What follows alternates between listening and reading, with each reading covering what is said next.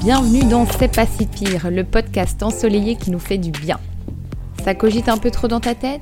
Mais as-tu déjà pris le temps d'analyser le lien qui existe entre ce que tu te racontes et les sentiments que ça te provoque? Non? Pourtant, tes pensées ont un impact direct sur comment tu te sens. Nous vivons tous des choses parfois belles, parfois difficiles. Et bien que nous pensons souvent être les seuls à vivre ces moments, ces doutes et ces pensées, nous sommes en réalité des milliers à les vivre, parfois même à les subir.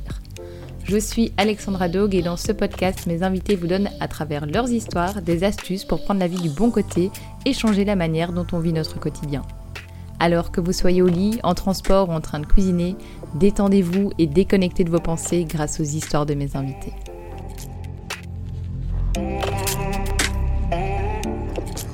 Bonjour à tous, je suis ravie de vous retrouver pour ce premier épisode de 2023 et j'en profite bien sûr pour vous souhaiter la meilleure des années alors je ne vais pas trop tarder sur le fait qu'on est à la nouvelle année parce que j'aimerais bien peut-être faire un petit épisode hors série euh, pour mon introspection et ma perspective de l'année 2022 et voir aussi qu'est-ce que j'aimerais bien faire avec ce podcast d'ailleurs pour l'année 2023 parce que je me pose beaucoup de questions et en fait qui de mieux que vous mes auditeurs préférés pour y répondre.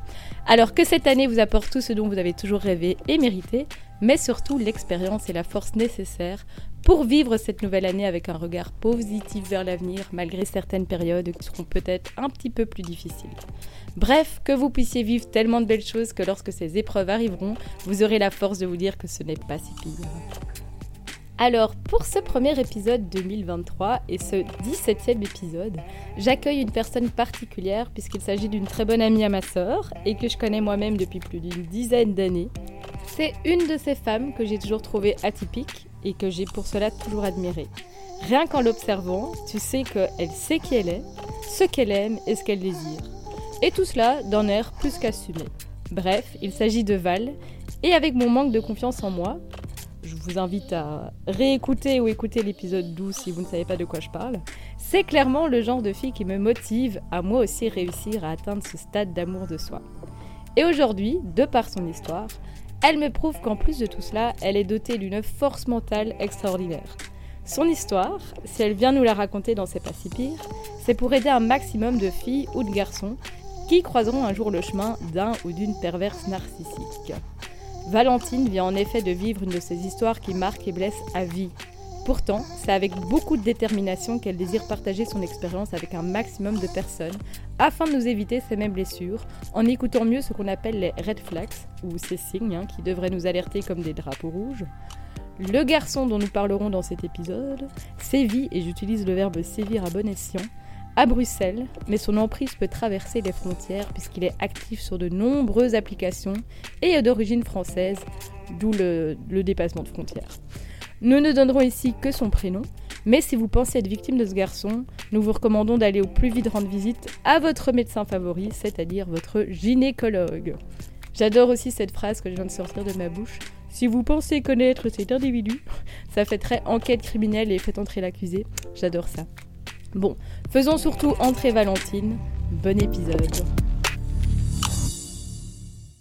Alors, euh, je me décrirais comme, euh, une personne euh, très empathique euh, c'est une qualité et en même temps c'est justement une faiblesse, surtout dans, dans ce cas-ci, dans, dans, cette histoire qui m'est arrivée. Ce qui vient en moi, c'est une grande détermination, une grande euh, soif de vivre, une intolérance à l'injustice. J'ai toujours été quelqu'un d'extrêmement gentil, depuis toute petite en fait. J'ai toujours été. Euh, j'ai jamais compris en fait les gens qui pouvaient être euh, méchants, maltraitants envers les autres. C'est quelque chose qui m'échappe. J'arrive pas trop à concevoir ce concept de pouvoir euh, vouloir faire du mal aux autres personnes. Dans cet épisode, je vais vous partager mon histoire avec un, un manipulateur. C'est une histoire très récente qui s'est terminée en fait aux environs de la fin novembre, et pour lesquelles j'ai encore des blessures aujourd'hui, bien sûr. C'est donc une histoire d'amour qui est devenue en fait un cauchemar. J'ai donc rencontré euh, Antoine euh, en février 2021 via une application euh, de rencontre. Donc on s'est donné rendez-vous dans un parc parce que c'était un petit peu encore l'époque du Covid. Et on s'est promené dans mon quartier et on a directement bien accroché en fait. Je l'ai vu arriver au rendez-vous, il avait un sourire super charmant, il avait l'air hyper gentil. Et j'ai très rapidement craqué sur lui en fait. On a finalement passé plusieurs heures ensemble directement. Et euh, à la fin de notre date, il m'a euh, donné un bisou sur la bouche. On s'est revus assez rapidement euh, par la suite et ben, en fait on était ensemble euh, il est très vite rentré dans, mon intimité. Il s'est très vite euh, voilà, déclaré euh, à moi. Et assez rapidement, je lui ai posé la question de l'exclusivité, parce que je suis quelqu'un d'assez ouverte qui envisage vraiment toutes les situations dans la mesure où pour moi un couple c'est avant tout un, partenariat, un échange de, bons moments, une vision similaire, des valeurs similaires. Et le reste, c'est un cadre à définir. Il a clairement euh, été euh, assez euh, clair là-dessus, il voulait l'exclusivité. La première fois où son, son comportement m'a surpris, c'était plutôt la première fois où en fait on a eu une discussion. C'était après avoir bu un verre avec, avec un ex à moi, un ami, qui, avec qui je suis sortie, mais qui était vraiment voilà, avant tout un ami et hum, j'avais été boire un verre avec lui. Et j'avais ensuite euh, rejoint Antoine. Et il avait euh, été euh, assez, assez surpris.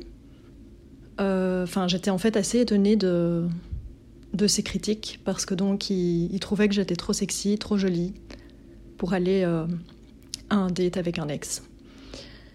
Et c'est à ce moment-là, en fait, euh, qu'il a dit, voilà, maintenant je pense que c'est important de définir des limites, définir un cadre. Euh, et ça me fait vraiment pas plaisir que tu vois, euh, que tu vois tes ex. Donc j'étais, j'étais assez surprise et en même temps, je... c'est à ce moment-là en fait qu'on, s'est dit je t'aime pour la, pour la première fois. C'est environ après trois mois de, relation, trois, quatre mois ou peut-être un petit peu plus, je sais plus exactement. Et je, voilà, je me suis dit que j'allais que j'allais faire attention, mais qu'en même temps, j'avais besoin de, de, me sentir libre, j'avais besoin qu'il me fasse confiance, que si euh, je prenais, euh, je passais du temps avec euh, avec un ex, c'est que j'estimais que que voilà qu'il y avait rien à craindre et que c'était pas spécialement problématique. Tout se passait super bien entre nous. Donc on partageait vraiment des bons moments. Je trouvais que ce, ce mec était incroyable. Je, me disais, mais c'est incroyable que je, je rencontre quelqu'un de si formidable. Je savais pas qu'un homme pouvait avoir autant de qualités en fait. Il avait pour moi une sensibilité, il était très attentionné, euh, très à l'écoute, sensible, euh, intelligent, généreux. Et j'en croyais pas vraiment mes yeux, en fait, euh, à la base. J'en croyais pas mes yeux et je profitais de, chaque moment.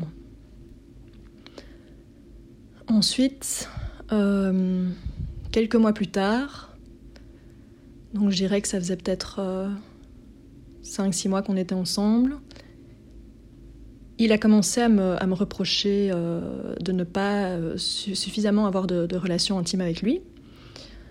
Donc il faut savoir que c'était quand même euh, des relations intimes assez fréquentes, je dirais 4-5 fois par semaine, 4 fois par semaine en moyenne. Et donc je comprenais pas trop en fait son...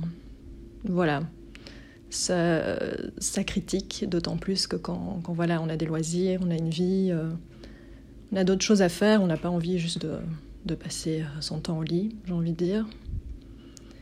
Et c'est les reproches en fait concernant ce sujet se sont vraiment euh, rapprochés, intensifiés, et il a très vite commencé à être agressif, à euh, critiquer mes ex, à euh, critiquer mon passé, utiliser ce que je lui disais sur mon passé contre moi. Et pour moi, c'était clairement voilà l'incompréhension, la tristesse, la déception, parce que je, je voyais vraiment pas l'intérêt, quand on est en couple, de se focaliser sur le passé et de se focaliser sur euh, le négatif, et surtout que c'était une question de besoin, de son besoin. Et au final, euh, mon besoin à moi n'était pas du tout pris en compte. Une autre remarque qui m'avait fort étonnée euh, à l'époque, c'était on partait chez des amis à moi pour un anniversaire. J'avais mis un pantalon en latex moulant et quand je lui avais demandé euh, son avis, il m'avait euh, directement euh, interpellé en disant bah, Écoute, si tu veux que tous les mecs te mettent les fesses, mets-le.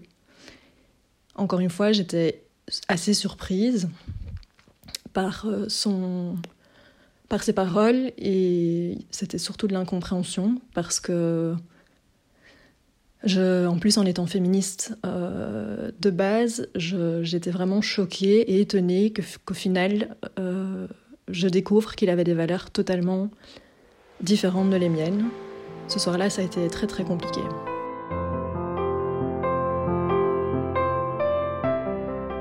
J'ai décidé de, le pardonner parce qu'en fait, ce qu'il y a, c'est qu'une fois qu'il a commencé à être agressif avec moi, à avoir ce genre de, de paroles, et d'actes complètement déplacés. Il m'a euh, confié avoir euh, eu une enfance traumatique. Euh, et donc du coup, c'était comme une excuse qu'il avait pour, ben voilà, pour, pour me crier dessus, pour me reprocher des choses, pour m'insulter. Et comme ben voilà, j'ai une empathie extrême, et c'est pour ça que je, disais que ça pouvait être un défaut, je, je lui pardonnais en fait.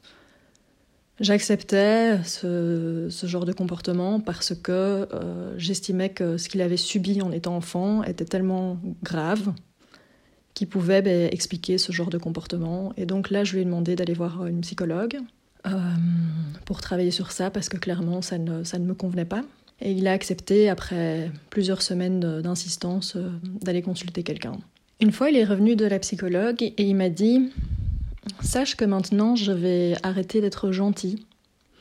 Ma psychologue m'a dit que j'étais trop gentille, et donc, euh, t'inquiète, ça ne se fera pas du jour au lendemain, mais je vais cesser d'être trop gentil avec toi. Et donc, encore une fois, j'étais un peu sur. Euh, voilà, étonnée parce que j'étais là, enfin, trop gentille. Comment on peut être trop gentil avec quelqu'un? Est-ce que c'est pas normal d'être gentil dans une relation avec l'autre personne? Je, je comprenais pas trop. Euh, et je trouvais en fait que c'était à la limite de la menace. Donc très rapidement, les, disputes se sont euh, rapprochées. Le cycle de la violence euh, était raccourci parce que clairement, quand, quand il, me, il me disputait, il était très, euh, très violent psychologiquement. Il me mettait dans des états, j'en trouve plus mes mots, mais il me rendait folle, quoi. Vraiment. Je, pleurais, j'étais en larmes, j'étais vraiment très très mal, il me faisait vraiment me sentir très très mal. Et c'était, euh, c'était affreux, quoi. Euh, à un moment donné, j'ai commencé à enregistrer nos disputes parce qu'en fait, j'avais besoin de pouvoir prendre du recul par rapport à ça et d'éventuellement en parler à ma psychologue. Et donc, j'ai commencé à enregistrer toutes nos disputes. Et c'est d'une violence euh, inouïe. C'était tout le temps le même sujet. Donc, c'était nos rapports intimes qui n'étaient pas suffisamment rapprochés. il se comparait à mes ex qui, soi-disant, avaient eu mieux que lui. Euh, des insultes euh, sur mes relations passées, sur la, multiplicité de, de, mes relations. Euh, c'était infernal. On était vraiment dans un cercle infernal. Et là, j'ai commencé vraiment à me rendre compte que cette personne était totalement toxique pour moi. Qu'en plus, il montait sa famille, j'ai l'impression, ou une partie de ses amis contre moi, en disant voilà, est-ce que c'est normal que elle aille se promener au parc avec un ex, euh, est-ce que c'est normal qu'elle fasse ceci, qu'elle fasse cela? Et puis il partait de plus en plus à Paris parce que donc il est de la banlieue parisienne. C'était très fréquent, parfois il partait juste pour un soir, comme ça, parce qu'on se disputait. Et donc il disait voilà, j'ai besoin de prendre l'air, et il partait euh, une nuit, une matinée euh, à Paris.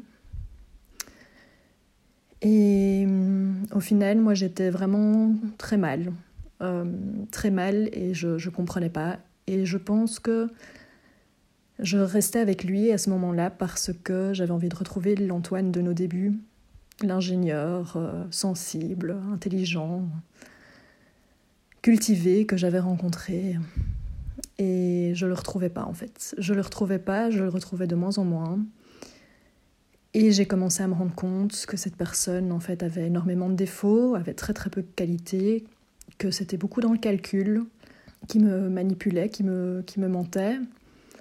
Mais je n'étais pas encore euh, voilà, au courant de, de l'ampleur de, de, la situation, parce que tout ça j'ai découvert plus tard. Mais je me sentais mal, quoi. J'étais pas dans une relation, j'étais pas épanouie, il cassait ma joie de vivre, j'avais perdu le sens de l'humour, j'avais perdu cette joie de vivre euh, que j'avais, en tout cas quand j'étais avec lui, parce que j'ai jamais voulu mettre le, mon bonheur dans les mains de quelqu'un d'autre. Donc ça, je pense que c'est aussi ma force. Et puis, on avait pour projet de partir un mois en Afrique. J'ai failli annuler le voyage tellement ça se passait mal entre nous. Je lui avais demandé d'emménager euh, avec moi euh, les premiers mois quand ça allait bien entre nous. Et puis au mois de juin environ de l'année passée, il a, il a dit voilà, je vais emménager avec toi. Et au final, les, disputes se sont intensifiées. Euh, je comprenais pas trop pourquoi. Et là, en fait, il m'a, il m'a menacé. Il m'a dit voilà, euh, je ne viendrai pas vivre avec toi. J'ai pas envie d'être SDF dans trois mois euh, et d'autres, d'autres absurdités pareilles. Et donc j'ai dit ok. Et en fait, le fait que je dise ok, il l'a super mal pris. Je pense qu'il a détesté voir que j'étais tout à fait ok avec ça, voire indifférente. Et là, il est, il est parti dans des colères pas possibles. C'était, euh, c'était vraiment violent. Euh, j'ai quand même décidé de partir en Tanzanie parce qu'on avait, euh, on avait tout organisé. Enfin, j'avais, j'avais tout organisé, une grosse partie. Et j'avais envie de faire ce voyage. Et donc, euh, on est parti. Et sur place, ça a été compliqué pour moi parce que j'ai continué à avoir cet Antoine qui n'était pas du tout, en fait, euh, quelqu'un d'aimable. Quand, quand, je m'amusais, quand j'étais heureuse, euh, je sentais qu'en fait, ça le, dérangeait. Si c'était pas à travers lui, ça le, dérangeait. Euh, il me faisait des réflexions parce qu'à un moment donné, je, regardais au-dessus de son épaule quand il écrivait un message. Euh, et donc, il me faisait une réflexion en disant qu'il se sentait fliqué alors que c'était pas du tout un comportement euh, récurrent de ma part. Donc, il était très jaloux. Donc, il a toujours été pendant toute la relation très très jaloux et très possessif à en devenir vraiment dingue. J'ai dû plusieurs fois le rassurer comme quoi j'étais fidèle, que je l'avais pas trompé, j'ai dû couper les ponts avec mes ex parce qu'ils supportaient pas. Ils rentraient dans des crises pas possibles, ils pleuraient. Euh, et donc je, me suis dit que c'était pas voilà que c'était pas possible, que ça valait pas la peine. Et donc j'ai coupé les ponts avec la plupart de, mes ex. Euh, au final, ils il me privaient euh, de plus en plus de liberté. Et ça devenait infernal. Et en Afrique, j'ai senti que j'étais plus du tout attirée par cet homme que je l'aimais plus depuis plusieurs mois,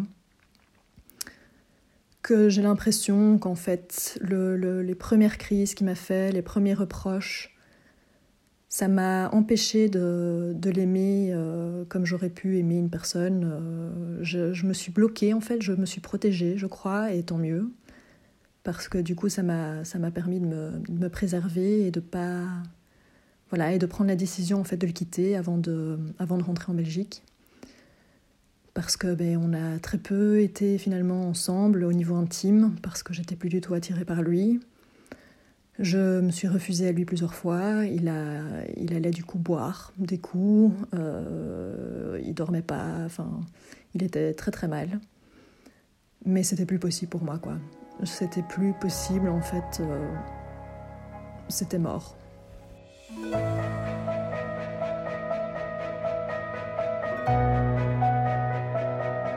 Donc euh, je l'ai quitté et euh, là il en revenait pas. Alors je lui, je ai expliqué, je lui ai dit voilà, j'en avais marre de, toutes les menaces que tu me faisais parce que par exemple on s'était disputé avant de partir en Tanzanie, il m'avait dit voilà, il va falloir sérieusement envisager qu'on se sépare après la Tanzanie. On s'était disputé une fois une soirée d'adieu de, copains qui partaient vivre au Brésil. il m'avait menacé, il m'avait dit rends-moi mes clés. Euh, parce que ben, en fait je, m'étais pas tue quand euh, une amie était, était venue pour voir si tout allait bien et donc il n'avait pas supporté il supportait pas en fait euh, qu'on voit la vérité, qu'on voit que ça n'allait pas du tout ensemble entre nous et qu'on puisse penser qu'il était imparfait et qu'il était euh, enfin qu'on pouvait lui reprocher des choses, ça il supportait pas. Il voulait être l'Antoine aimé par tout le monde, l'Antoine séduisant, l'Antoine ceci, l'Antoine cela. Et je lui donnais jamais assez d'attention. C'était jamais assez. Euh, quand je prenais du temps pour moi, avec ma famille, même s'il était là, etc., il les reprochait si on n'était pas, voilà, si on était plus heureux avec mes, mes, amis et ma famille, euh, il allait reprocher qu'on n'avait pas dû, eu assez de temps ensemble. Donc c'était, jamais suffisant en fait. Il était insatisfait, euh, totalement insatisfait. Il m'avait menacé de me tromper aussi en disant voilà, ben, si on n'a pas assez de, rapports, j'irai voir ailleurs. Euh, enfin, c'était vraiment des atrocités. C'était. Honnêtement, je, je comprends pas comment. Comment en fait on peut rester avec une personne alors qu'on a l'air si malheureuse. Il m'avait, oui, aussi dit qu'il était malheureux depuis des mois à cause de ça. Enfin, c'était, vraiment des mots, euh, à chaque fois des, des, petites bombes, quoi, qui, qui me lançaient. Et puis, quand ça s'est terminé, en fait, il a tout fait pour, euh, pour me récupérer. Euh, il a été super gentil avec moi. Et il a insisté pour qu'on qu'on refasse un date. Donc on a refait on a refait un date mi-novembre et ce date s'est super mal passé parce que il m'a fait une réflexion qui m'a de nouveau retourné et on s'est on est parti du date en se, en se disputant, en se criant dessus. Et, du coup, j'avais pris la décision euh, de le, revoir le samedi qui suivait, trois jours après, pour couper les points avec lui. Parce que clairement, mais voilà, il m'avait de nouveau insulté au téléphone, euh, toujours le même disque qui revenait en boucle. Et du coup, le samedi, on s'est vu et on a, voilà, je lui ai dit voilà, je te vois pour, pour, pour couper les ponts. Et en fait, il a réussi à me, à me retourner le cerveau et on est rentré ensemble. Et, euh, et, voilà, on a dormi ensemble. Un jour, j'ai proposé d'aller manger avec lui. J'étais dans son quartier à Fernand-Coq. Et puis, euh, et puis là, euh, tout a basculé.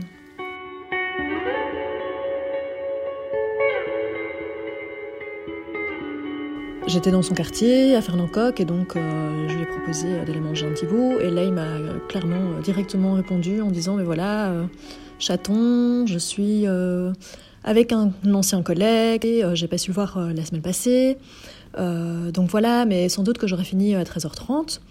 Et bon, clairement, il m'avait envoyé des, messages le matin, la veille au soir, en demandant comment ça allait, en disant qu'il s'était endormi dans le canapé parce que je, voyais qu'il n'était pas du tout, euh, qu'il répondait pas du tout euh, la veille au soir. Donc il m'a dit à minuit et demi, euh, je me suis endormie dans le canapé. Euh, et, et, voilà, et en fait, j'ai eu une sorte d'instinct, parce que donc, quand il m'a dit ça, je l'ai appelé à 13h30. Et là, il n'a pas décroché, et j'ai eu un instinct. Je suis allée sonner chez lui. J'ai sonné chez lui, et je savais qu'il logeait une, une de ses copines qui venait de Paris. Et voilà, il m'avait dit, euh, ben voilà, de toute façon, non, c'est pas du tout mon, style physiquement, elle est vraiment pas belle. Euh, donc euh, t'inquiète, il se passera rien. Et puis j'étais là, ben, je m'inquiète pas, enfin, je veux dire, t'as le droit d'héberger une copine chez toi. Il y a un moment donné, faut, faut, faire confiance, quoi. Et je pense que c'est ça qui, qui m'a qui m'a permis de, de, le piéger quelque part, parce que du coup, quand j'ai été sonnée chez lui, alors qu'on avait du coup pas du tout rendez-vous. Il a donc j'ai dû insister et enfin il, a décroché. J'ai entendu euh, le parlophone se décrocher, mais personne qui parlait. Et là j'ai entendu euh, c'est toi? Et donc euh, j'étais là ben oui c'est moi. Mais peut-être qu'il pensait que c'était euh, sa copine qui l'hébergeait. Et donc il m'a ouvert. Et je suis montée et là en sortant de l'ascenseur, donc l'ascenseur donne directement sur son appartement. J'ai vu une grande blonde et Antoine juste derrière, transpirant, donc clairement il venait de se passer quelque chose. Et là, été choquée. Mais j'ai été tellement choquée qu'en fait, j'ai rien su dire. Donc la fille parlait en anglais. Elle avait l'air pas du tout gênée de la situation. Elle euh, lui a dit Ah, on se en courant, bon, je me casse parce que l'ambiance ici est un petit peu bizarre. Euh, bref, elle était assez condescendante. Et moi, j'étais totalement abasourdie. Donc, j'ai rien dit. Je suis rentrée dans le studio d'Antoine. La fille est partie. Et là, Antoine est venu chez moi, il a, il a essayé de me prendre les mains et de me dire Je vais t'expliquer ce qui s'est passé, je vais t'expliquer par quelle phase je suis passée. Je suis désolée, euh, je voulais pas te faire de mal. Et là, je lui ai dit euh, Eh ben, je veux pas entendre tes excuses, je veux pas entendre les phases par lesquelles tu es passée, parce que tu me mens ouvertement. Tu me dis que tu avais un, collègue. Et c'est pas correct. Donc pour moi, ce n'est pas excusable tu m'as clairement menti. Alors qu'en plus, euh, j'ai essayé de couper les ponts avec toi le samedi précédent. Tu m'as embobiné pour qu'on rentre ensemble, et là je te, je te, découvre avec une fille, alors que tu dis n'aimer que moi et ne vouloir que moi. Désolée, mais il n'y a pas d'excuses qui tiennent. Donc je suis partie. Évidemment, dans la rue, j'ai éclaté en sanglots. Et euh, je lui ai envoyé un message en disant, euh, en l'insultant, en lui demandant de me rendre mes clés. Donc il est descendu me rendre mes clés. Je suis partie et directement, je lui ai dit voilà, euh, il faut qu'on se voit la semaine prochaine, on va échanger nos affaires. Et puis je ne veux plus te voir. En fait, euh, je lui ai dit, je lui ai demandé dès le lendemain de, venir chercher les affaires parce que je voulais en fait terminer cette histoire le plus vite possible et pouvoir passer à autre chose. Parce que j'ai compris que c'était pas la première fois qu'il me mentait. Il avait tellement menti d'une façon naturelle et quand je lui avais dit mais tu t'es senti comment en fait de me, de me dire que tu étais avec un collègue alors que tu étais avec cette fille? Tu t'es senti comment de m'envoyer un message le matin, de me dire que tu t'étais endormi dans le canapé alors que tu étais avec elle? Euh, Comment tu t'es senti c'est pas possible quoi. Et il m'a juste dit, je me sentais bizarre. Alors là, je me suis dit, ok, je me sentais bizarre, il y a un truc qui cloche. J'ai appris par la suite qu'il m'avait menti, qu'en fait, euh, il n'avait pas du tout rencontré cette fille comme il m'avait dit euh, l'avoir rencontrée. Il m'a dit d'ailleurs par message hein, qu'il l'avait rencontrée déjà il y, a, plusieurs jours. Il m'a dit exactement tous les jours de la semaine d'avant où il l'avait vue. J'ai capté qu'en fait, avant de faire son date le mardi où on s'est disputé, ben, il l'avait vue la veille.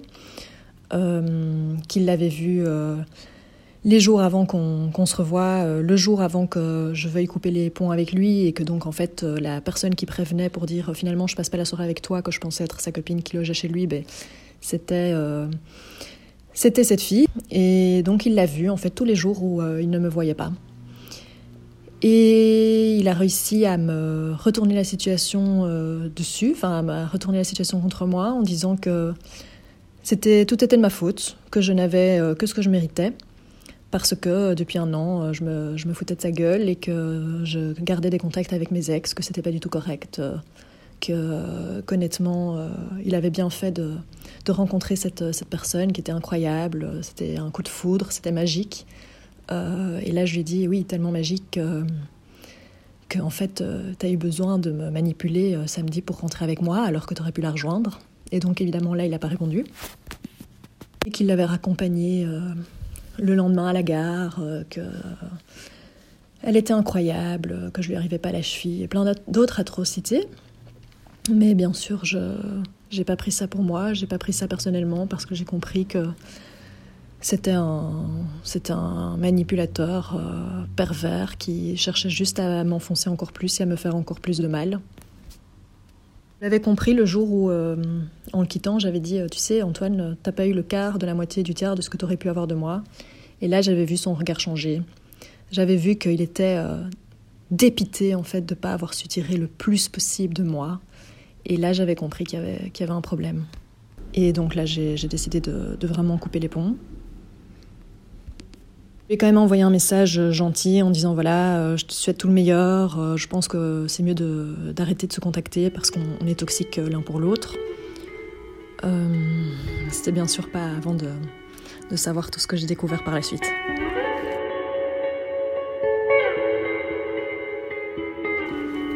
Les seules fois en fait où j'avais pris son téléphone euh, devant lui pour euh, faire une recherche, lui montrer quelque chose, j'avais à chaque fois eu des, des petites découvertes bizarres. Donc euh, la première découverte que j'avais eue, c'était de tomber sur un profil d'une fille qui disait, ben voilà, il disait que c'était une, une, ex, il avait eu une petite aventure avec, avec elle, insignifiante, et qu'elle avait essayé de le recontacter. C'était il y a longtemps, c'était il y a un an et demi, quelque chose comme ça, on était à Paris. Et, j'avais dit ok, d'accord. Et il avait dit mais t'inquiète, hein, je suis, je lui ai bien dit que j'étais fou amoureux de toi. elle a compris que ben voilà, ça servait à rien d'insister et, voilà. Et je lui avais demandé, parce que je trouvais ça quand même un peu bizarre de, voir les messages, et il avait dit j'ai tout effacé. J'avais fait le choix de, lui faire confiance, euh, parce que sinon c'était pour devenir folle, évidemment. Euh, je trouvais ça évidemment bizarre qu'il ait effacé, euh, mais quand il m'a dit c'est pour pas avoir tout ça dans, mon téléphone, je trouve pas ça intéressant, je, l'ai cru. J'ai du coup été contacter cette fille dont j'avais retenu le nom, euh, parce que clairement j'ai compris que c'était pas la première fois qu'il me mentait quand je l'ai découvert avec euh, cette fille. Et du coup, euh, là, je suis tombée encore plus bas. Quand Marilys m'a dit Antoine, juste une aventure, parce que je l'avais, voilà, je lui avais dit, écoute, je suis sortie avec euh, Antoine, avec qui était sorti, et je voulais juste m'assurer qu'il ne m'ait pas trompé pendant, pendant notre relation, parce que je l'ai découvert avec une fille. J'étais assez choquée. Et j'ai vu qu'il avait maté ton profil sur, euh, sur Facebook, qu'il m'avait dit que tu l'avais contacté, et donc euh, voilà, je voulais juste savoir si vous n'étiez pas revus pendant notre relation. Et là, elle a halluciné, elle était là, mais, t'es qui? Et j'ai dit, bah, Valentine, sa copine, euh, son, ex maintenant, mais je, suis quand même sortie avec lui euh, un an et neuf mois, euh, de telle date à telle date. Et là, elle a dit, je te crois pas. Je te crois pas. j'ai dit, bah, pourquoi? Et donc elle me dit, mais enfin, on est ensemble depuis. Enfin, on est en relation depuis, depuis trois ans. ça s'est terminé à telle date. On n'a pas arrêté de se voir. On s'est encore vu le week-end passé. Euh, je, je te crois pas quoi. Bien sûr, là j'ai commencé à trembler comme, euh, comme une feuille morte, euh, j'en revenais pas. Euh, du coup, j'ai mis les dates en parallèle, j'ai capté qu'il était en couple avec elle les, les quatre premiers mois de, de notre rencontre, qu'il lui avait dit qu'il voulait plus être en couple et donc il l'avait quitté, mais qu'ils avaient continué à se voir plus ou moins souvent, en moyenne une fois par mois, de ce qu'elle m'a dit, qu'ils avaient été en Airbnb Noël de l'année passée ensemble, qu'ils avaient été campés euh, cet été ensemble. Et donc là, j'ai capté que le jour où il m'avait dit être avec un ami, avoir coupé son téléphone, et ce jour-là où j'avais fait une insomnie où j'avais posé des questions, et qui m'avait dit Mais relis tes messages, tu crois pas que tu as un problème, euh, tu m'oppresses, euh, c'est quoi ton stress? Eh ben, en fait, j'avais mon instinct était, était bon parce qu'il était, il était avec elle. Elle m'a dit penser avoir elle, elle pensait qu'elle était la seule et l'unique, que donc il se protégeait pas qu'il avait mis la contraception masculine de toute façon pour, euh, pour éviter que, que voilà qu'elle tombe enceinte. Et là, je me suis dit, euh, waouh, incroyable. Le, seul petit geste romantique que je voulais lui laisser, ben en fait, il est celui-là aussi était totalement euh, égocentrique. Il avait mis la contraception pour pouvoir du coup coucher avec d'autres sans, sans protection. Après, du coup, toutes les infections euh, gynéco que j'avais eues la première année, d'où elles venaient. Euh, les lésions que j'avais eues aussi au col de l'utérus, j'ai compris que ça venait sans doute euh, de lui, vu que manifestement il était, si pas avec deux filles, plus en même temps et qu'il ne se protégeait pas. J'ai pas décidé de le confronter. En fait, euh, elle l'a confronté. Donc, euh, avant, d'avoir des preuves de ma part, elle l'a, elle appelé. Elle a dit Je suis désolée, je l'ai appelé. Je, j'en, revenais pas. Et il lui a dit Mais euh, enfin, cette fille est folle. Je suis à peine sortie avec elle. Et donc, j'ai dû envoyer des, preuves de notre relation qui clairement là m'a dit écoute les preuves sont accablantes je suis désolée je me sens tellement mal je me sens totalement utilisée et j'ose même pas imaginer comment toi tu te sens euh, en tant que copine officielle. Donc euh, j'ai capté qu'en fait il lui envoyait des nouvelles tout le temps, qui disait qu'il voulait pas la perdre parce qu'en fait elle avait rencontré quelqu'un et donc euh, elle allait ne plus le voir. que que clairement, elle m'a elle dit, mais je pense que ce mec est addict au sexe. Et, j'ai dit, bah oui, je, je, je, comprends là que clairement, c'est un, un beau malade, quoi. Évidemment, j'ai souhaité que le, que le, meilleur parce que clairement, mais voilà, elle a été trompée. Enfin, en fait, c'est Antoine qui s'est trompé. Hein. C'est pas nous qui, qui, étions, qui étions trompés. C'est lui qui se trompait au final. J'ai découvert bah, que c'était c'était une fille bien et qu'elle avait été aussi manipulée, tout comme moi.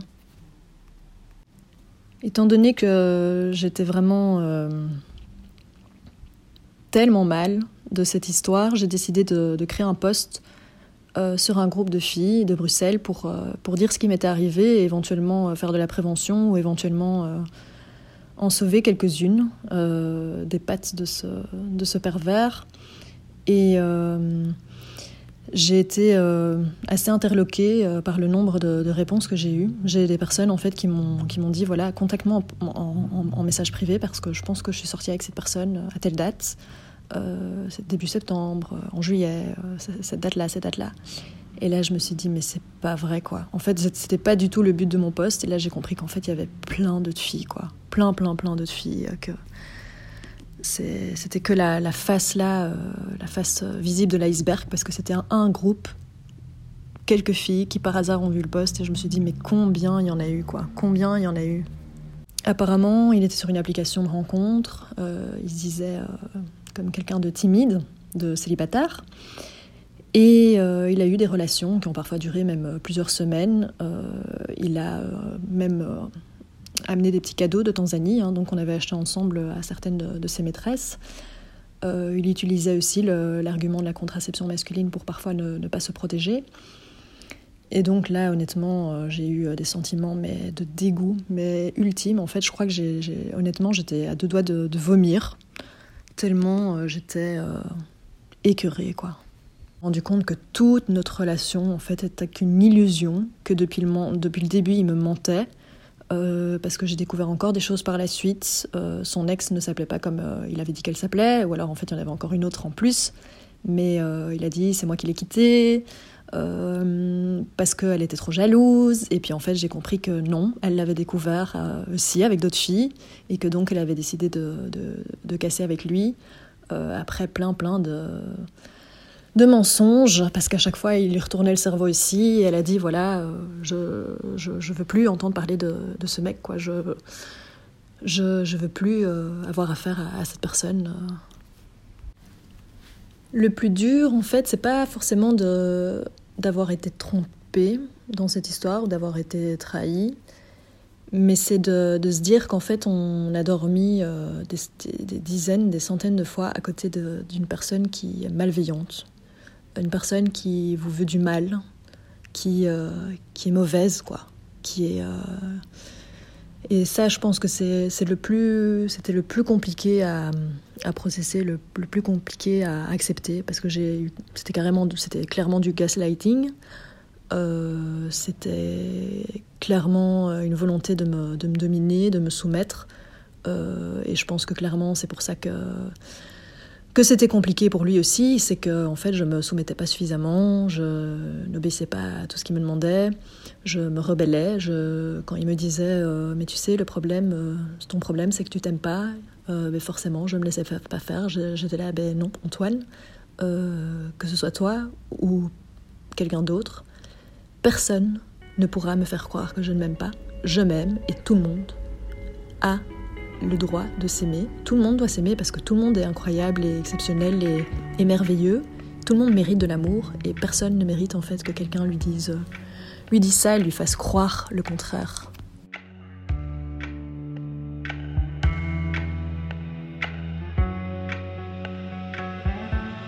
J'ai eu énormément de pensées, euh, surtout négatives bien sûr, parce que euh, tout au long de la relation, au final, ben, c'était d'abord l'idylle, hein, l'idylle amoureuse, euh, l'illusion merveilleuse qu'on a trouvé l'homme euh, l'homme de sa vie, euh, qu'on est, qu'on est euh, avec un partenaire idéal, que c'est l'osmose totale, que tout se passe bien dans le meilleur des mondes. Et puis ça a été la, déception, la tristesse, la frustration, l'incompréhension quand les, les, disputes, les reproches sont, sont arrivés. Et puis l'épuisement, l'épuisement émotionnel, la fatigue, euh, et puis après, euh, clairement, ben, la déception, le dégoût, la tristesse, la, colère, euh, c'est toutes des phases par lesquelles je suis passée. Pitié aussi, parce que je me suis dit, mais mon Dieu, qu'est-ce qui doit se sentir vide que pour avoir besoin de multiplier comme ça les partenaires, de d'écrire tous ces messages en même temps qu'elle ça doit être fatigant quoi de se dire euh, voilà je dois pas me tromper de nom je dois pas me tromper de jour je dois dire que j'étais avec tel copain alors qu'en fait euh, j'étais avec telle fille ramener des cadeaux à, telle, à telle, personne faire ceci faire cela dire que je l'aime. Je me suis dit mais waouh ça doit être tellement fatigant en fait. Il doit tellement se sentir seul. Euh, en fait, c'est une personne qui ne sait pas se donner elle-même de l'amour. Et donc, elle a besoin du regard des femmes, du corps des femmes, euh, pour se sentir bien, pour se sentir vivre. Elle a besoin de domination, de soumission. Euh, en fait, c'est une personne totalement dépendante du sexe, qui est misogyne, parce qu'il insultait tout le temps, c'était tout le temps les femmes de, sa famille qu'il insultait, qui traitait de débiles. Euh, et là, je me suis rendu compte, ok, en fait, j'étais qu'un objet. J'étais qu'un objet. Euh, c'était pas de l'amour. En fait, il est incapable d'aimer. Tout ça, c'était simplement ben, de des pulsions euh, sexuelles et, euh, un besoin constant d'admiration, d'affection, parce que à l'intérieur, c'était la vacuité totale. Je trouve que honnêtement ben déjà clairement j'ai eu la chance d'être bien entourée, d'être quelqu'un de déterminé, d'avoir une confiance en moi à la base parce que c'est ça aussi qui m'a permis de me de me rendre compte de la situation et de mettre un, terme à cette relation, de couper les ponts de, cette personne toxique. Donc j'ai eu heureusement cette perspicacité, bien que bien sûr je me suis dit mais enfin qu'est-ce que j'ai été naïve quoi, comment j'ai pas pu voir les choses? Et en même temps, ben, c'était euh, c'était une grosse, grosse manipulation. Euh, même ma psychologue ne l'avait pas vu venir pour vous dire. Euh, elle m'avait clairement dit voilà, il coche des cases de pervers narcissique avant qu'on parte en Afrique. Mais, euh, mais même elle, elle était abasourdie quand, quand, je lui ai tout raconté. Quoi. Ça me sert de leçon de vie. Je crois que ça me. Tout ce qui tue pas rend plus fort, hein, dit-on, mais je pense que c'est vraiment ça. Et en fait, je ne perds pas confiance pour autant en, les, en les hommes. C'est clair qu'on a, ça donne envie. Enfin, il y a des raisons à devenir totalement misandrique, mais mais au final, j'ai tellement des gens adorables, des potes euh, hommes adorables autour de moi, euh, qui sont des mecs bien, que ben voilà, je sais que je suis tombée sur euh, la mauvaise personne en fait, et que tout le monde n'est pas comme ça. Par contre, c'est plus courant qu'on ne le croit, et c'est pour ça que j'ai tenu, j'ai sauté sur l'occasion quand Alexandra m'a demandé de faire le podcast. C'est que je me suis dit, en fait, il faut, il faut pas que ce soit tabou, il faut en parler. Et euh, il faut que voilà qu'il euh, y ait une sororité entre, entre femmes et que et qu'on soit là pour expliquer nos, nos, moments pas faciles, nos, nos, rencontres comme ça euh, euh toxiques et que on puisse ben, s'épauler et se, se guider et dire que non, ce n'est pas normal en fait d'être avec quelqu'un qui vous rabaisse, qui vous dise comment vous habiller ou comment ne pas vous habiller, qui vous dise de ne pas voir vos ex, qui vous insulte, qui vous critique sur votre passé, qui vous fasse simplement vous sentir mal en fait. C'est pas ok. Si la personne ne sait pas euh, vous écouter et tient compte que de ses propres besoins, c'est qu'il y a un problème. Et, euh, et voilà. Et en fait, il vaut mieux être seul que mal accompagné. Il vaut mieux être seul, parce que honnêtement, moi je suis quelqu'un qui suis bien seul. Donc je, je n'ai pas besoin de quelqu'un d'autre. Je n'ai pas mis mon bonheur entre ses mains et je pense que c'est ça qui était un peu salvateur et qui fait que je rebondis aujourd'hui, même si bien sûr c'est pas facile parce que c'était il y a à peine il y a peine un mois, donc euh, clairement c'est encore compliqué. J'ai beaucoup de rumination, j'ai parfois du mal à, trouver euh, le sommeil, mais euh, la vie continue. La vie a des bons côtés. Et je lui donnerai pas ce pouvoir en fait de en plus avoir un impact euh, à trop long terme sur moi. Donc voilà, là je fais, tous les dépistages qu'il faut parce que vous avez compris que ben voilà, euh, clairement, euh, en ne se protégeant pas, il a mis ma, ma santé en péril. D'ailleurs, j'ai dû prendre des antibiotiques là dernièrement parce qu'il m'a, il m'avait encore refilé une IST.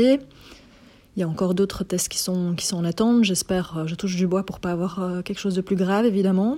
Mais le conseil principal que je donnerais, c'est ne laissez personne vous isoler. Ne laissez personne vous dire ce que vous valez. Vous valez, vous méritez mieux que ça. Vous méritez quelqu'un qui vous aime, que ce soit un homme ou une femme, et qui vous pousse vers le haut, qui soit un partenaire de vie avant tout, et qui vous fasse ressentir des choses positives plus que des choses négatives. Et parler de vos, histoires, de vos disputes à vos proches, moi, c'est ce qui m'a permis de, me rendre compte que cette personne n'était pas quelqu'un de bien, parce que il y avait des drapeaux rouges, euh, il y avait des moments où j'en parlais à mes copines et elles me disaient écoute Val, là ça, ça va pas quoi. C'est pas du tout ok euh, qui te dit ça et qui fasse ça. Et ben voilà, ça permet d'avoir un regard extérieur et de percuter parfois un peu mieux parce que clairement c'est des personnes qui sont douées, hein, elles sont très professionnelles dans le lavage de cerveau, donc faut continuer à parler, il faut surtout surtout pas euh, s'isoler ou avoir honte ou quoi que ce soit de, de ce qui se passe dans dans, dans la situation.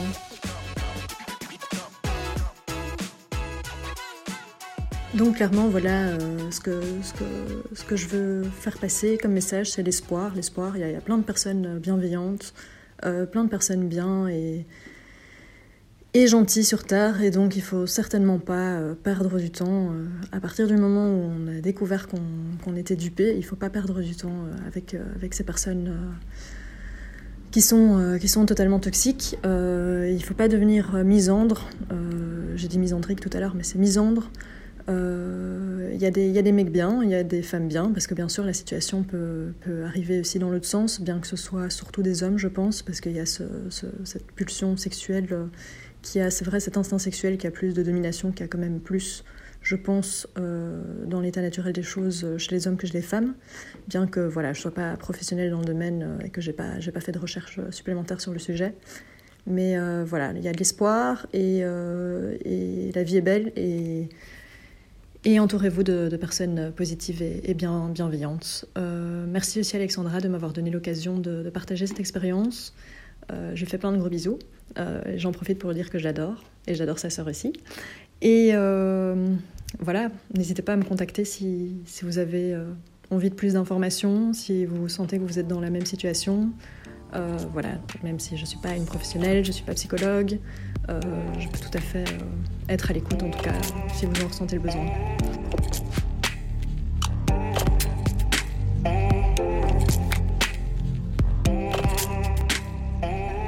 Merci Val pour ce partage et la force mentale dont tu nous fais preuve dans ton récit. Cette conclusion risque de ne pas vous toucher si vous n'avez jamais été en contact avec un pervers narcissique, que j'appellerai PN dans la suite de cette conclusion. Alors attention, hein, parce qu'actuellement le terme de pervers narcissique et donc de PN est surexploité au moindre signe de manipulation. Non, nous ne sommes pas envahis de PN actuellement, c'est juste un terme à employer avec parcimonie. D'ailleurs, en construisant cet épisode, j'ai moi-même eu très peur d'être une PN et j'ai moi-même accusé mon mec d'être un PN. Néanmoins, ce sera peut-être votre cas dans le futur ou alors est-ce le cas d'un de vos proches. Je vous invite donc à prendre bien note de ces trois questions. Comment faire pour reconnaître une ou un vrai pervers narcissique? Comment savoir si je suis victime d'un manipulateur? Et comment se défaire de la manipulation mentale si c'est le cas? Alors, première question donc, comment faire pour reconnaître une ou un pervers narcissique? Je vous récite rapidement 30 caractéristiques et comportements d'un PN. Si vous trouvez de 10 à 15 points de comparaison, vous avez affaire à un simple manipulateur ou une simple manipulatrice, donc pas de panique, respirez. Je pense sincèrement que nous sommes nombreux à l'être et je m'inclus dedans. En fait, avoir un petit peu de manipulation, c'est juste humain. Donc, respirez. Par contre, au-delà de 15 similitudes, vous devez immédiatement agir pour sauver votre existence. Donc je le répète, si vous avez plus de 15 caractéristiques qui résonnent avec des traits de caractère de la personne que vous soupçonnez d'être un PN, alerte, alerte, fouillez, et cessez de vous voiler la face en trouvant des excuses à la personne qui vous manipule. L'erreur des victimes d'un manipulateur est de rechercher l'existence d'un sentiment là où il n'en demeure malheureusement aucun. Donc stoppez de vous voiler la face et stoppez d'imaginer des sentiments qui n'en étaient pas. Je précise que ce test est valable pour les hommes aussi bien que pour les femmes. Le pervers narcissique n'a pas de sexe, bien qu'on va pas se mentir, hein, c'est assez masculin selon moi. Et je viens de faire une petite pause pour faire une recherche d'ailleurs. La perversion narcissique est un trouble de personnalité qui touche aussi bien les hommes que les femmes. Chose que je viens de dire, je suis brillante. Dans notre culture patriarcale, on sait tous ce que ça veut dire, on peut l'observer davantage chez les hommes, car ce trouble de la personnalité se caractérise par un culte de la virilité, là où le pervers narcissique survalorise la virilité, le phallus, comme signe de pouvoir. Bref, si vous êtes en train de dater quelqu'un qui a une statue d'un phallus sur sa table de nuit, fouillez aussi, ça me semble être donc un grand signe. Oups, bon, je m'égare. C'est donc parti pour les 30 traits. À vos calculs, et si vous êtes en train de conduire et que comme moi vous comptez encore avec vos doigts, garez-vous sur le côté, la sécurité routière c'est également important. Alors, premier point, on commence les calculs et je vais les citer assez vite pour pas non plus euh, que cet épisode dure une heure et demie. Alors 1. Culpabilise sa victime en inversant les rôles. 2. Ne communique pas clairement ou nie les évidences. 3. À chaque personne ou situation, un comportement différent. 4. Il est armé de raisons logiques. Donc ça veut dire que souvent, sa cible se retrouve à accepter des choses qu'elle n'aurait jamais éprouvées normalement. Les demandes sont donc déguisées par la logique implacable de son raisonnement. Marionnettiste à vos dépens, mais votre prise de conscience ne se fait qu'après coup. 5. Vous devez être tout le temps parfait. 6. Critique et dévalorise. Donc sa critique est discrète mais intense. Il dévalorise sous couvert de l'humour au début, puis émet des jugements sur vous. Il insinue le doute sur vos qualités, vos compétences et plus généralement votre personnalité. Avec lui, la personne que vous croyez être aura peu à peu perdu toute importance. Vous devenez banal, inintéressant, voire extrêmement inférieur. 7. Fait passer ses messages par les autres. 8. Divise pour mieux régner. 9. Il se positionne en victime. Avec lui, il ne faut jamais hésiter à s'apitoyer sur son pauvre sort. Il ne vous mangera que mieux alors, pauvre petit chat. 10. Ignore les demandes. Oui, il répondra toujours positivement aux demandes qui lui sont formulées. Cependant, il préférera ensuite s'esquiver en prétextant toujours une raison valable. 11. Utilise les principes moraux des autres. 12. Menace cachée ou chantage ouvert. 13. Change de sujet ou s'échappe au cours d'une conversation. 14. Mise sur l'ignorance des autres pour faire valoir sa supériorité. 15. Et très présent ici aussi dans le cas de Val, il ment. Il ment souvent pour tout et rien, même pour des broutilles. Il s'inventera une vie et détestera par-dessus tout se faire démasquer. Il peut avoir des vies différentes avec plusieurs personnes en même temps. 16, 16, 16 pardon, prêche le faux pour connaître le vrai. 17, il est égocentrique évidemment. 18, il peut être jaloux. 19, obsédé par l'image sociale. L'image positive que les autres renvoient de lui est en fait capitale, pour ne pas dire vitale pour cet être humain. 20 s'énerve rarement, sauf dans le cas d'un pervers naturellement violent. Un manipulateur orchestre une crise s'il juge utile de le faire, mais ce sera en rien une action spontanée pour lui. Je pense ici à ce cher Antoine qui prétextait des crises pour ne pas euh, vivre et emménager chez Val. Évidemment, ça aurait été très embêtant qu'elle emménage avec lui, il n'aurait pas pu continuer. C'est double vie, pauvre petit chaton. 21 ne tient pas compte des autres. 22 parole opposée à ses attitudes, évidemment. 23, on parle de lui. Il fait constamment l'objet des conversations, même lorsqu'il n'est pas présent. 24 devient soudainement attentionné, évidemment, flatterie, sortie, petit cadeau. Cette personne fait tout pour vous plaire et pour vous entourer de sollicitude de façon inattendue. 25 provoque un sentiment de non-liberté, donc il provoque en fait un sentiment de dépendance affective.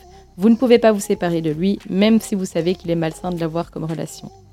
26 atteint ses objectifs aux dépens des autres. 27 fait perdre vos repères. Avec lui, votre esprit devient confus. Il retourne votre cerveau, évidemment. C'est ce qu'on appelle le lavage de cerveau dont Val euh, faisait part.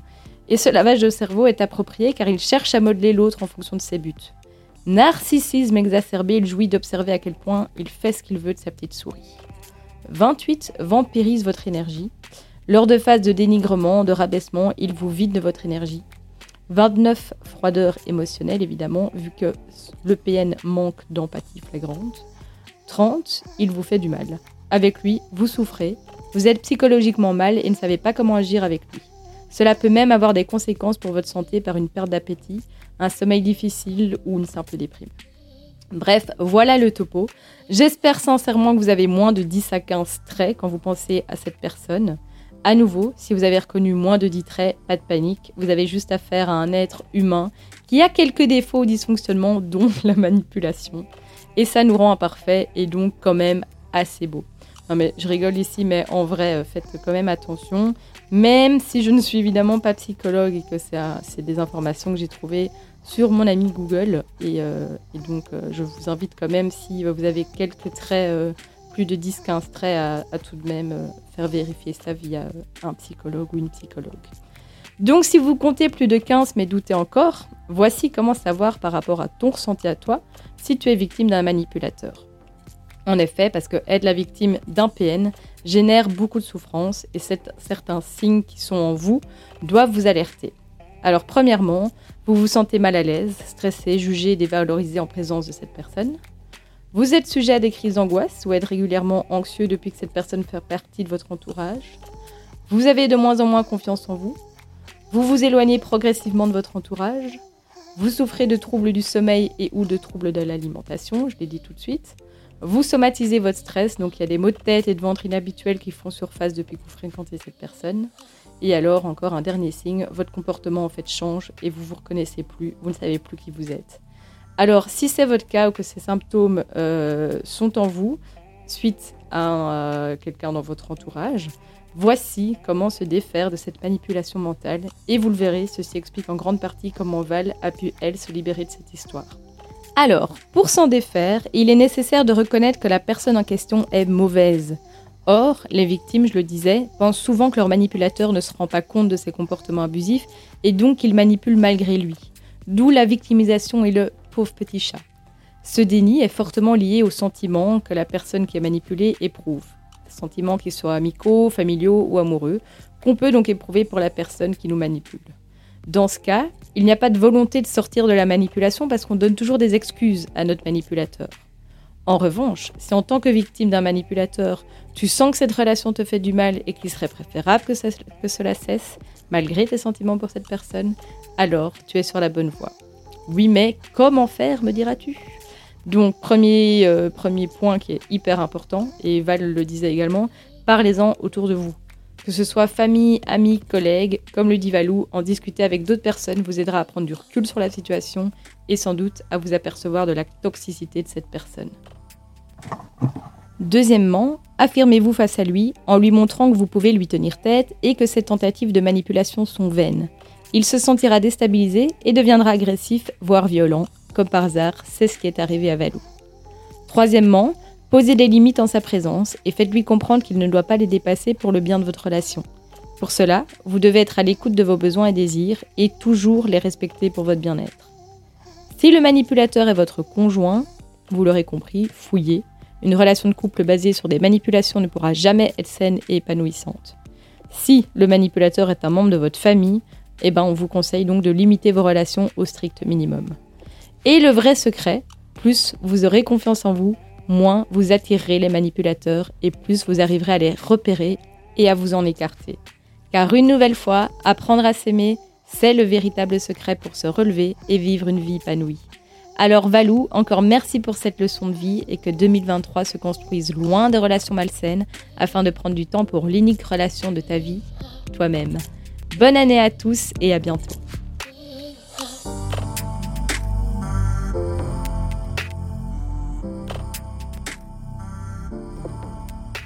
Merci d'avoir écouté cet épisode de C'est pas si pire. On se retrouve, je l'espère, très vite pour le prochain épisode. Et en attendant, n'hésitez pas à me soutenir en vous abonnant à mon podcast et en me laissant une évaluation. Vous avez une histoire inspirante à nous raconter et qui peut aider notre communauté? Contactez-moi alors sur l'Instagram de C'est pas si pire. Merci et à bientôt.